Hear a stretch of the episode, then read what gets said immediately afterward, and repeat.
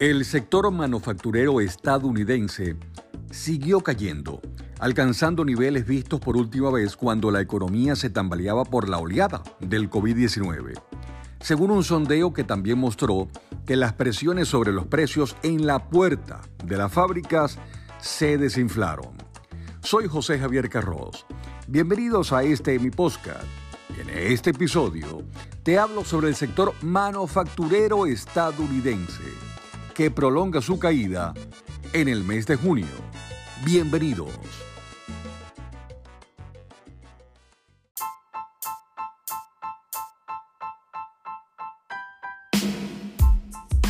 Los economistas, de acuerdo a Reuters, consultados por esta agencia, habían previsto que el índice subiera hasta 47%. El sector manufacturero que representa el 11.1% de la economía de los Estados Unidos se contrajo a una tasa anualizada del 5.3% en el primer trimestre, según mostraron los datos del gobierno. Sin embargo, se mantienen algunos focos de fortaleza en medio de una sólida demanda de bienes como equipos de transporte, maquinaria, así como equipos eléctricos, electrodomésticos y componentes.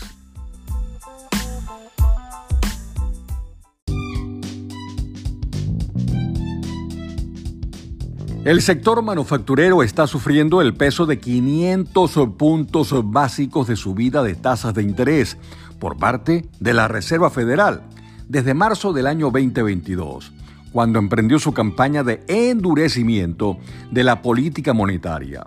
El gasto se está desplazando hacia los servicios y alejándose de los bienes, que suelen comprarse a crédito. Las empresas también están gestionando con cuidado sus inventarios en previsión de la debilidad de la demanda.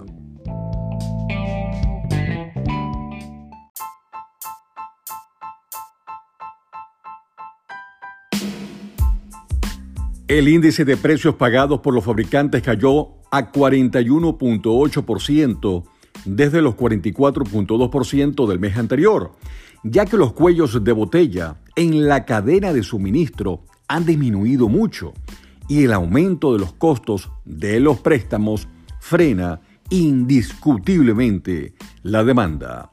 Soy José Javier Carros. Gracias por escuchar este episodio de mi postcard